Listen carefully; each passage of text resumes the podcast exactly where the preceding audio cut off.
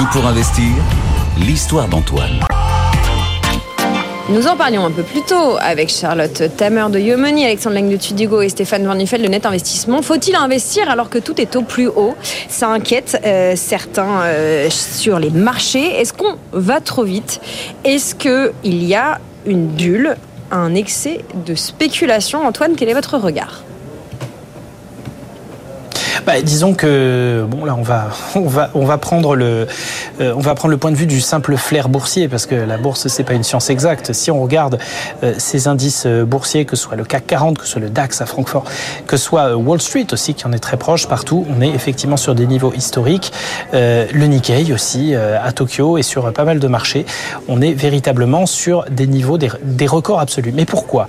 Ben, On le dit depuis ce matin. Si on regarde l'ensemble des publications de l'Eurostock 600, euh, le, gros indice large, mm. euh, très pondéré, très euh, représentatif des valeurs européennes, on se retrouve avec un maximum de bonnes surprises.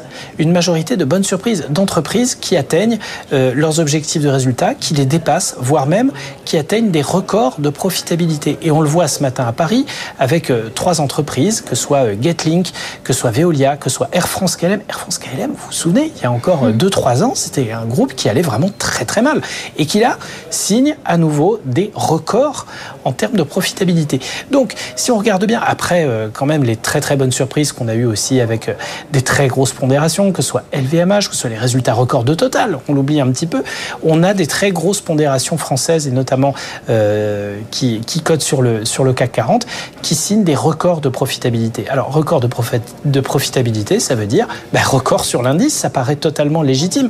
C'est vrai que d'un autre côté, il y a aussi une petite prime, alors pas tant, euh, pas tant sur les marchés européens que du côté de Wall Street, liée à l'intelligence artificielle. On sait que du côté euh, de l'Europe, on est moins exposé, mais enfin, c'est vraiment un effet résiduel. Le gros de la machine est alimenté, encore une fois, par les performances d'entreprise, et ça, c'est plutôt rassurant.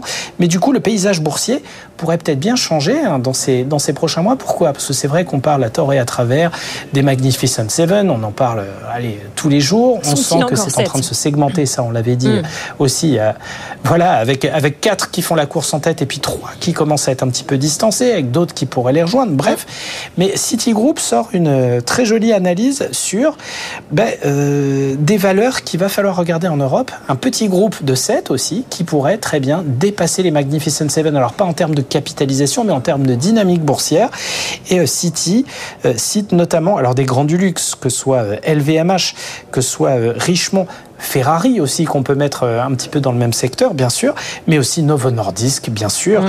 et euh, également SAP et Schneider Electric. Schneider Electric qui a fait son entrée dans le club euh, des valeurs au-delà des 100 milliards d'euros de capitalisation.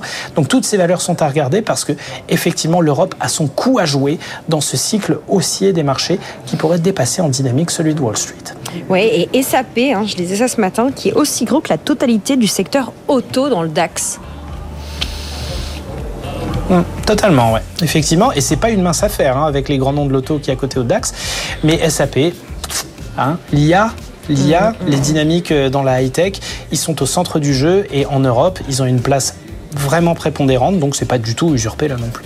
Bon, vous nous citez euh, City qui fait cette analyse. Euh, moi, je vous cite notre confrère Anthony Bondin de Zone Bourse qui a identifié euh, ces sept merveilles, ces sept merveilles européennes. Lui, dedans, il met Novo Nordisk, ACA, SML, LVMH, Hermès, SAP, Siemens et Schneider Electric. Voilà, pour briller en société, nous aussi, on a notre club des Ouais, on est à peu près, on est à peu près là-dessus. Merci beaucoup, Antoine, pour ce décryptage et pour cette histoire.